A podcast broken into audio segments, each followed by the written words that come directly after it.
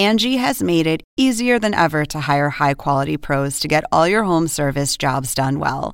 Just bring them your project online or with the Angie app, answer a few questions, and Angie will connect you with local pros who match your specific needs. Or book a service instantly at an upfront price. So join the millions of homeowners who use Angie to care for their homes and get your next home service job done well. Download the free Angie mobile app today or visit Angie.com. That's A N G I.com. La salida precipitada de Afganistán de las tropas de Estados Unidos y de la coalición puede ser peligrosa no solo para los afganos, sino incluso a nivel global. Y es que para distintos grupos extremistas yihadistas, la sensación ahora es hasta de euforia, de que con la victoria talibán comienza una nueva era. Los mujahidines, los así llamados guerreros santos, derrotaron de manera fulgurante nada menos que a las grandes potencias de Occidente, encabezadas por Estados Unidos. No falta quienes hablan de un verdadero milagro donde los débiles numéricamente con muchos menos combatientes y desprovistos de métodos tecnológicos sofisticados, lograron derrotar a los fuertes, que esos avances fueran consecuencia directa del pánico y la repulsa extrema que despiertan eso pareciera serles irrelevante. But here's the deal. You know, I wish you'd one day say these things. You know as well as I do that a former president made a deal with the Taliban that he would get all American forces out of Afghanistan by May 1. In return, the commitment was made, and that was a year before. In return, he was given a commitment the Taliban would continue to attack others, but would not attack any American forces.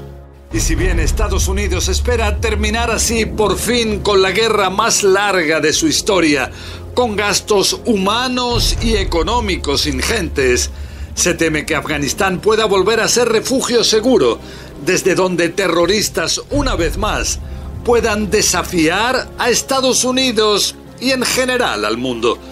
Saludos, les habla José Levi en un nuevo podcast de Desafíos Globales. El jueves, dos ataques con bombas fuera del aeropuerto internacional de Kabul dejó patente la magnitud del desafío colosal al que se enfrenta Estados Unidos. El suicida detonó su carga explosiva justo al lado de miles de personas que luchaban por huir de un país que está ya casi totalmente en manos del movimiento talibán. Cerca de 200 personas, entre ellas 13 soldados estadounidenses, perdieron la vida. Un incidente especialmente horrendo de una retirada militar dolorosa e improvisada que se teme pueda dañar hasta incluso el poder disuasivo de Estados Unidos como potencia central, algo que podría acarrear consecuencias. El mapa estratégico global, especialmente el del Medio Oriente, pareciera haber cambiado, quizá para siempre. Cuetamente y calmadamente es un error del presidente Biden. El presidente Biden le echa la culpa o culpa al presidente Trump por haber logrado un acuerdo en Doha con las fuerzas talibanas. Correcto, puede haber sido un error. En ese acuerdo se liberaban 5.000 eh, presos talibanes presos en, en Afganistán. Suponiendo que fuera un error, él debía haber rescindido ese acuerdo y haber hecho otro, si eso lo impedía. Hace un mes el presidente Biden decía que todo iba a ser calmado allí. Y como hemos visto es un desastre. Con esto último, el último desastre en que hay un ataque terrorista por las personas civiles que murieron, pero es un ataque militar también, porque se hizo en un hueco estratégico, en un hueco táctico, donde pudieron matar americanos. Yo no dudo que el intento de Al Qaeda sea matar americanos y ridiculizar a los americanos aún más, a los norteamericanos. Si el presidente Joe Biden había asegurado tras llegar a la Casa Blanca que Estados Unidos regresaba al mundo, aquí la impresión ha sido que la gran potencia global regresa al mundo, sí, pero quizá para irse retirando de él, muy especialmente del Medio Oriente. Si bien el gran desafío para Biden sería ahora China, en otras zonas deja un vacío que es de suponerse aprovechado por otras potencias regionales, globales y muy especialmente por grupos yihadistas que, como tantas veces en el pasado, pretenden secuestrar a la religión islámica para sus propios intereses violentos. Se teme que ocurra algo similar a lo que sucedió en el 2011, cuando fue el entonces vicepresidente estadounidense Joe Biden quien tuvo un papel protagónico también en la salida de las tropas de su país, de Irak. Poco después, y en medio de una euforia yihadista, fue proclamado en la misma Irak el autodenominado Califato Islámico de ISIS. Todo esto se temió se extendiera por la zona, hasta que una amplia coalición militar encabezada por Estados Unidos regresara a Irak y lograra derrotarlo. Y ya vemos que ahora en Afganistán grupos terroristas como Al Qaeda hablan de una victoria monumental, del comienzo de una marcha en la que lograrán romper las que ven como cadenas de esclavitud, quitando del poder a tiranos, dicen, y expulsando a quienes califican de invasores de sus tierras. We would uh, have uh, a new government, an Afghan inclusive Islamic uh, government.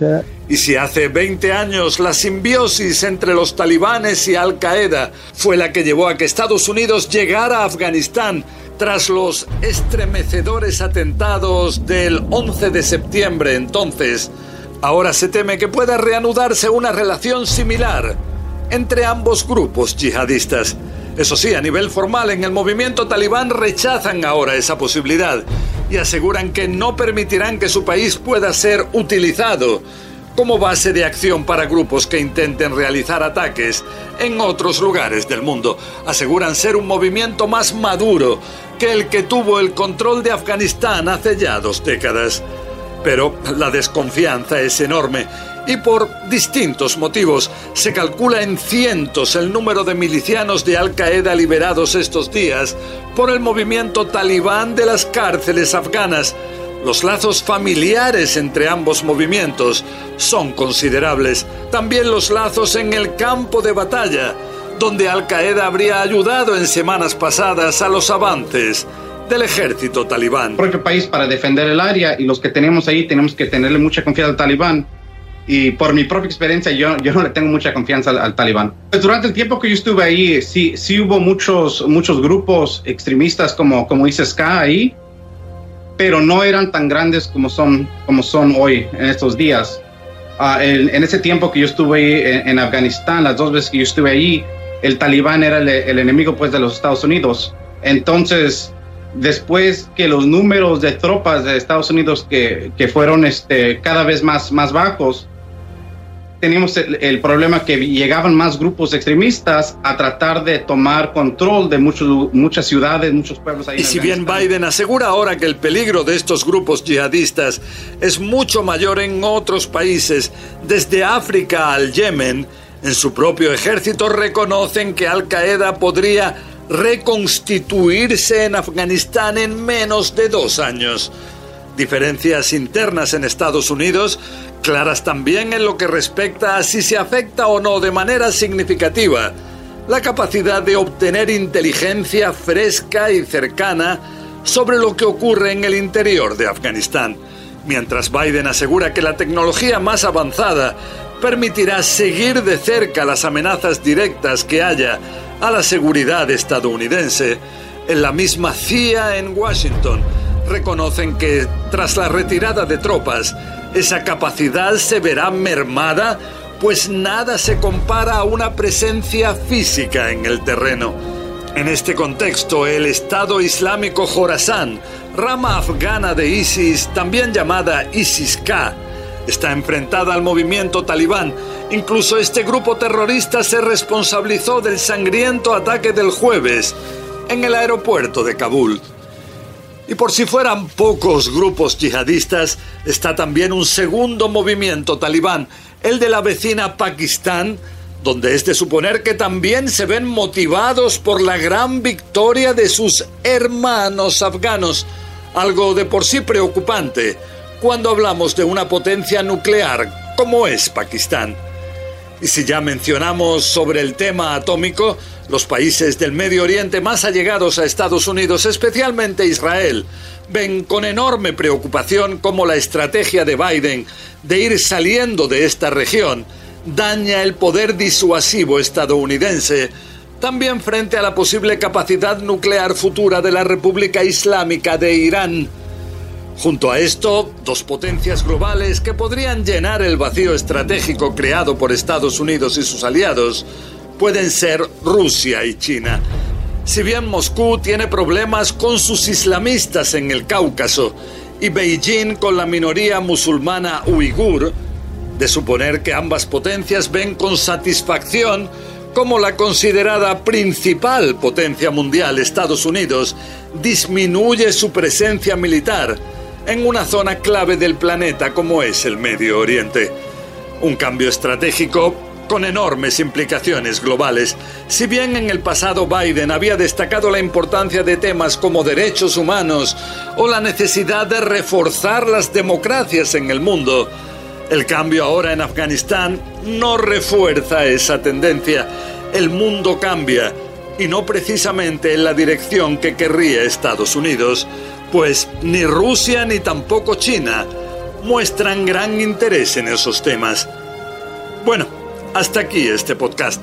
La semana que viene seguiremos con más desafíos globales que nos presente este terrible o maravilloso rincón apasionante del universo, donde nos tocó vivir.